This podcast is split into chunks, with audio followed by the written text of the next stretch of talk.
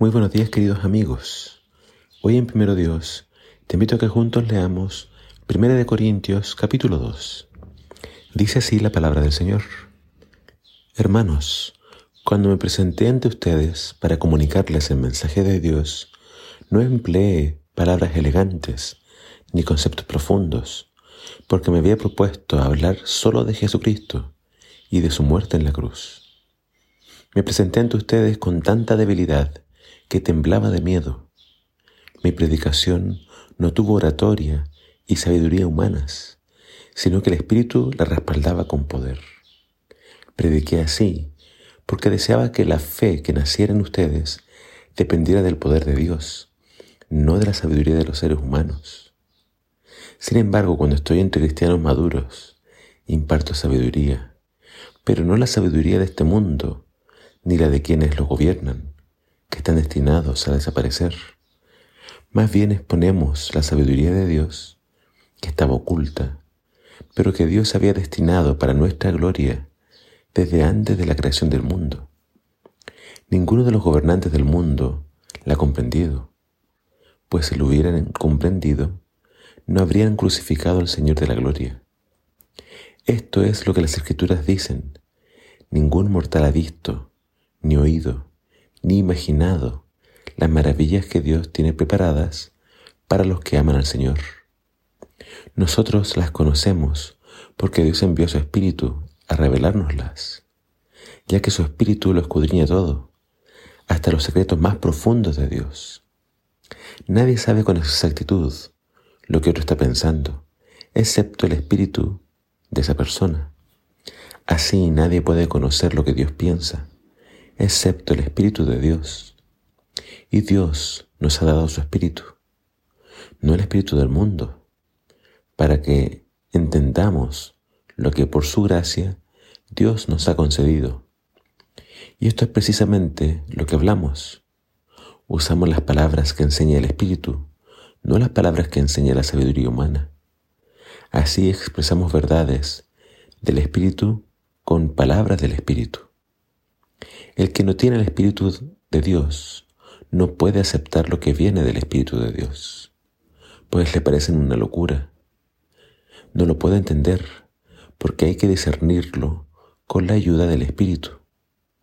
Por el contrario, el que tiene el Espíritu lo juzga todo, aunque él mismo no está sujeto al juicio de nadie.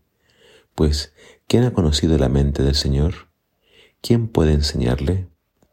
En cambio, nosotros tenemos la mente de Cristo. El apóstol Pablo aquí nos relata un poquito de su experiencia, de cómo él trabajó en Corinto. Ahora, hay algo que debemos saber del apóstol Pablo.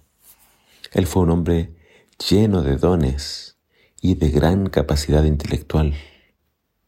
Él podía hablar varios idiomas, tenía un gran conocimiento de las escrituras, pero además vemos que él tenía mucho conocimiento de la poesía, de diferentes lugares, de la filosofía y hasta de las leyes y procesos de su tiempo. Vemos a Pablo fácilmente delante de autoridades, autodefenderse en un tribunal.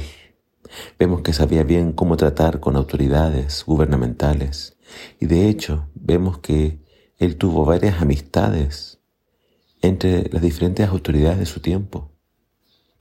Pablo era un orador muy hábil y versado.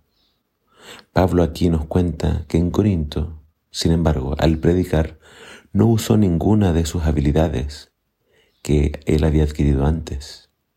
Él decidió predicar solamente a Cristo y a Cristo crucificado.